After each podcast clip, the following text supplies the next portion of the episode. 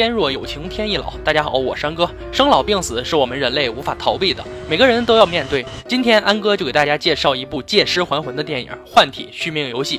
废话少说，让我们开始说电影吧。马丁作为纽约极负盛名的房地产商人，绝对是富豪行列。上天也是公平的，往往这些牛人肯定会出现一些问题，马丁也是如此。这不，他突然被检测出身患癌症，半年以后就会翘辫子。即使他再有钱，面临绝症，也不得不服从命运的安排。马丁本想把这个不幸的消息告诉女儿克莱尔，他一直混迹官场，对女儿的关爱少之又少，父女俩的关系很紧张，刚见面就吵了起来，最终也因为吵架不欢而散。生命即将到达终点，生不带来，死不带去。可马丁对自己在乎的一切越发的不舍，于是他拿起电话联系了一家生物公司。这家公司正进行一项蜕变技术，那就是将一个人身体里的意识注入到另一个人的身体里。简单的说，就是借尸还魂。面对生命的威胁，马丁表示同意支付高达两亿五千万美金的蜕变费用。而这家公司老板布兰特也宣称注入的新躯体是基因产物，可以理解为克隆人，不会有伦理道德的问题。作为重生的代价，必须要彻底放弃以前的。身份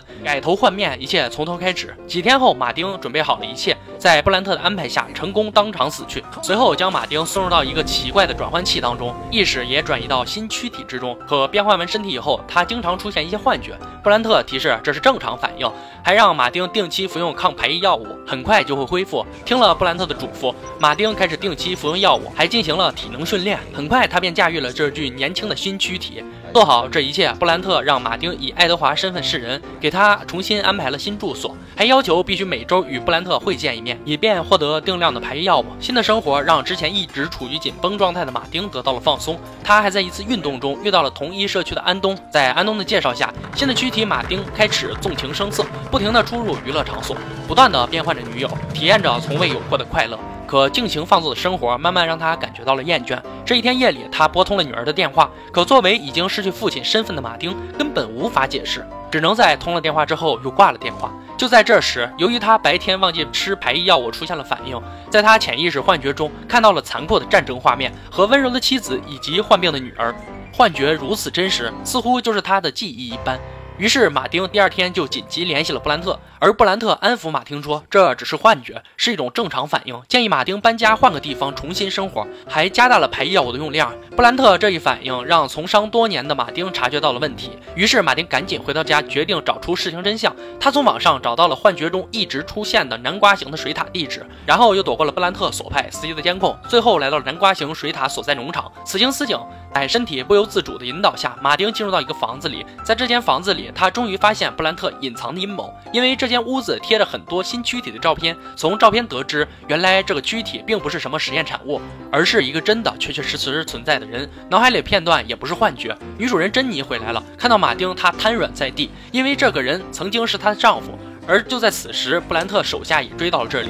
让马丁吃惊的是，原来司机和社区安东都是布兰特的手下。安东告诉了马丁。这具躯体的主人叫做瑞恩，曾经是一名军人，但他为了救下自己患病的孩子，被迫将身体卖给了布兰特。因为马丁的冲动，让瑞恩的妻子和女儿知道了换身体的秘密，必须要将他们杀人灭口，封锁消息，这让马丁根本无法接受。最后与安东一行人打了起来，马丁也凭借着身体自我本能救出了珍妮，接走了女儿。女儿看到马丁，以为是自己以前的父亲，紧紧抱住了他。这让马丁心里更加难受。之后，马丁又在网上找到了变换身体开创者杰森博士演讲视频。通过肢体语言，马丁发现很有可能杰森博士已经将自己的意识转移到了自己助手布兰特身上。最后，马丁找到了布兰特，也证实了自己的判断。布兰特还告诉马丁，其实所谓的排异药物，目的就是为了抹杀被寄宿肉体的原有意志，要连续服用一年，就能让这个肉体的原有意志与本能彻底消失。但如果停止用药，那这个肉体的原有意志就会占据马丁的意志。而布兰特的手下马上也赶了过来，在一番打斗之后，马丁抢下了抗排异的药物，赶紧服下。在带着珍妮和女儿的的逃亡路上，珍妮发现这个人根本不是自己的丈夫，被迫无奈，马丁告诉了珍妮所有一切的真相，这让珍妮崩溃不已。是为了女儿的安全，珍妮还是决定先和马丁在一起。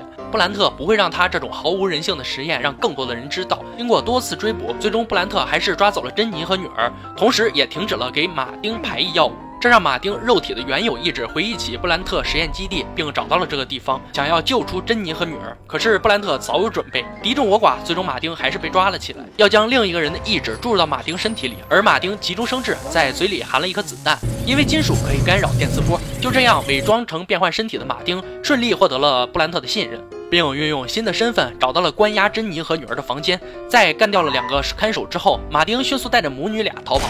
而此时，布兰特也发现了马丁的小把戏，他再次利用药物供应威胁马丁。让布兰特意外的是，马丁早就找人研制出了排异药物，无视威胁，用喷火枪融穿了实验室的防弹玻璃，还烧死了布兰特。在一个雨夜。瑞恩醒了过来，因为马丁已经从他的意识里彻底消失。通过视频得知，马丁看到了他的女儿安娜，也让他想起了自己的女儿。于是，马丁放弃了服用药物，将身体还给了瑞恩。他以这样的方式结束了自己的一生。最终，瑞恩找到妻子珍妮，珍妮也感受到了是自己的丈夫，两人紧紧相拥。这一家三口重新回归了幸福快乐的生活。通过这部电影告诉我们一件事儿：俗话说得好，钱不是万能的，没有钱是万万不能的。从古至今，能享受时代发展所带来的高科技、高体验，都是有钱人先尝鲜的。骚年们还想什么？赶紧多赚钱吧！我山哥，快快关注安小言说电影微信公众号，获取更多视频解说。今天就说到这儿吧，我们下期再见。